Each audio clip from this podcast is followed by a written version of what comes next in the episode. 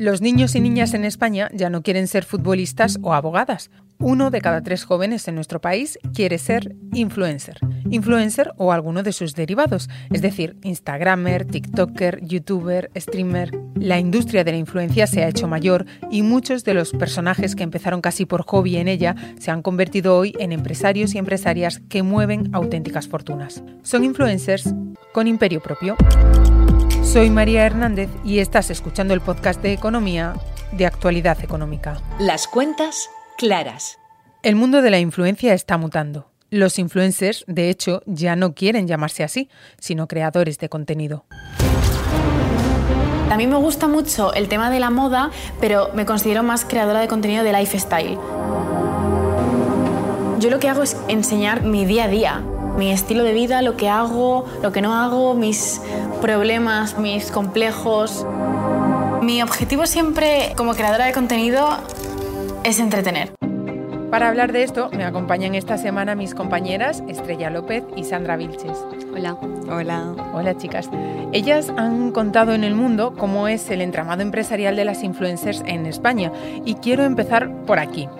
¿Cómo se ha transformado el negocio de la influencia en nuestro país? ¿Cómo ha sido esa mutación de influencers a empresarias?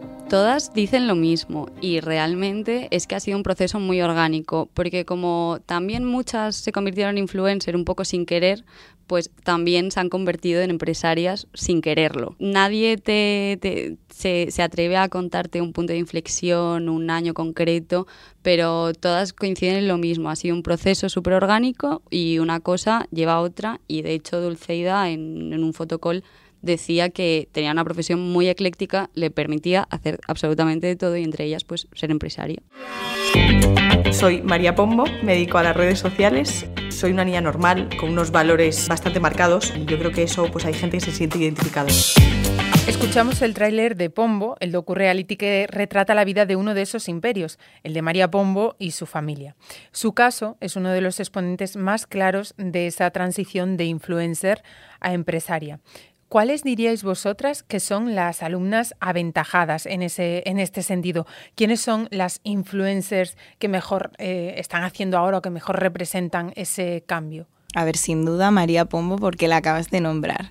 De hecho, en la ilustración que tenemos puesta, le hemos puesto una corona porque ella es como la reina, pero claro, aparte está como en el mismo nivel con Dulceida, porque son dos grandes que están a, mm, que cada una tiene un estilo, ¿no? Por ejemplo, María Pombo está como más dirigida a gente de otra ideología, igual que Dulceida, que es un perfil un poquito como más infantilizado. Entonces, sin duda son María Pombo y Dulceida porque son las que más empresas tienen, pero también tenemos otras que están empezando a llegar, que son Marta Lozano, Teresa André Gonzalvo, tenemos también puesta Lola Lolita, que tiene creo que 21 años, son muy jóvenes. Marta Díaz, ¿no? Tiene también documental, porque ahora esto es eh, no es mi documental, ¿no? Todas las influencers, o muchas influencers, eh, tienen documentales o docu-realities en los que además se ve cómo trabajan, ¿no? Cómo, cómo es este tejido empresarial que están tejiendo. ¿Cómo se articulan esos imperios? ¿A qué se dedican? Esos imperios sobre todo se dedican a lo que viene a ser la moda, obviamente porque ellas son de moda y la mayor parte de ellas tienen empresas de, textiles, tienen empresas de belleza, pues una tiene una, una de cirugía estética, otra tiene una empresa de crema, luego también, sorprendentemente, hay quien tiene eh, hostelería y restauración, servicio informático, mm, por ejemplo, Noemi Casquet, que tiene una empresa de, temas de sexualidad. Te encuentras, te encuentras un poco de todo y menos autónoma de las que quisiéramos. En menos de 10 años, vosotras habéis visto que este tipo de perfiles han quintuplicado, han multiplicado por 5 el precio de sus colaboraciones. ¿Cuánto pueden llegar a cobrar ahora mismo las influencers por un contenido o por una colaboración? Ese secreto es el mayor, el mejor guardado de esta industria. Básicamente, cada vez que hemos hecho esa pregunta nos han dicho, no te lo podemos decir, porque es una industria que tiene mucho recelo, mucho caché. Si esta cobra mm, más que yo, pero yo tengo más seguidores, me va a sentar mal. Sí que sabemos que el precio promedio es de 3.000 euros por la publicación, pero eso también depende mucho porque a lo mejor no es lo mismo que hagas una publicación con una empresa a que tenga una campaña de un año entero, por ejemplo, con L'Oreal. Obviamente, si tú tienes una campaña te va a salir más barata una publicación que si es mm, de un año entero. Pero una campaña de ese tipo ronda los 20.000 euros. O sea, porque ya son em, perfiles que a veces trabajan como antes eh, trabajaban las modelos, ¿no? Firman contratos de larga temporada o de largo plazo con marcas, ¿no? Se vinculan a las marcas más allá de una fotografía puntual o un vídeo puntual, ¿no?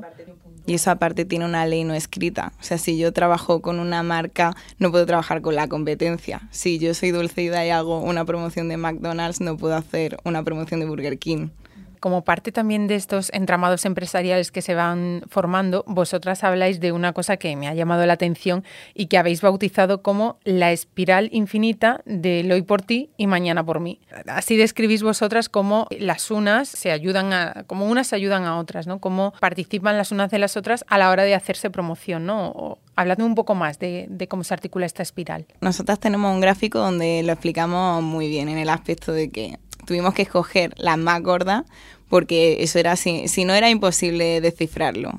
Escogimos a Dulceida y a María Pombo, que son las que tienen más empresas, y a raíz de allí pues ya sí que hablamos. Pues por ejemplo ves cómo al festival del Suave Fest fueron las mayores influencers de España, incluida mm, Victoria Federica, aunque ya todavía no sabemos que tenga una empresa. Eh, pues veías cómo fue Marta Lozano, fue Teresa Andrés Gonzalo, fue Lola Lolita, fueron las más jóvenes, pero también estas chicas son las que van a los premios ídolos, son las que se ponen la ropa de Dulceida, también se ponen la ropa de María Pombo, pero a cambio ella luego acaban poniéndose también los productos que ellas tienen. O si una va, hace como tú has dicho, un documental, suben una foto del documental etiquetándola. Pero el negocio de la influencia no se hace solo, hay que hacerlo. Y mis compañeras han detectado hasta seis pasos en el proceso desde que una marca o una compañía se interesa por uno de esos perfiles hasta que se publica un contenido concreto. Las agencias tienen carteras de talento que ponen a disposición de las empresas para que encuentren a la persona con el perfil y la comunidad a la que quieren dirigirse. En los últimos tiempos, además, han detectado que la esfera íntima de las influencers y de los influencers interesa y mucho a su comunidad, a sus seguidores. Por eso, contar la vida personal no es obligatorio, pero sí aconsejable.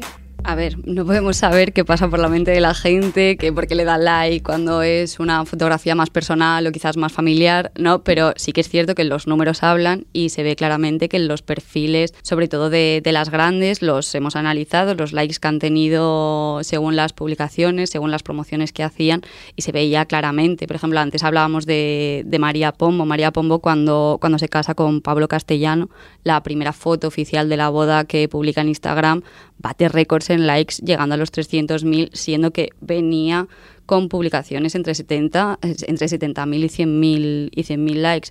Con Dulceida pasa un poco lo mismo. Sí que es cierto que ella venía ya con una temporada que sí que llegaba a los 100, 200.000, pero con la boda con Alba, eh, ella es que supera los 300.000 también. Y bueno, y luego cuando, cuando rompen sí que es cierto que no tiene, no tiene tanto tirón, pero cuando han vuelto este año, que justo coincidía cuando nosotros estábamos eh, analizando este patrón, pues se ve claramente que, que, es que tira mucho y sí que es cierto que ha habido muchas polémicas pues cuando justo las Pombo pues han vendido muchas fotos de bodas y demás pero es que sí, es que vende, es que eso no se puede negar. Y precisamente por eso, porque, porque no se puede negar, las compañías y las marcas hoy en día se pueden permitir el lujo de ignorar a las influencers en sus estrategias de comunicación a la hora de plantear sus campañas de publicidad o de marketing. Claramente no. Como un publicista no concibe ahora hacer una campaña sin redes sociales, eh, las redes sociales ahora mismo son ellas. Tú no puedes pretender que tu perfil, por mucho que pagues a Instagram para que te promocione, por mucho que pagues a Google, vayas a conseguir el posicionamiento o la fidelidad de la comunidad que puede tener una Dulceida o incluso una Lola Lolita. O sea, sí, son totalmente imprescindibles ahora mismo para hacer publicidad, al menos en los canales digitales. Dependerá también del tipo de empresa que tengas, los valores que quieras mostrar o al sector al que te quieras dirigir pero ahora mismo estamos todas en las redes sociales y las reinas allí son ellas.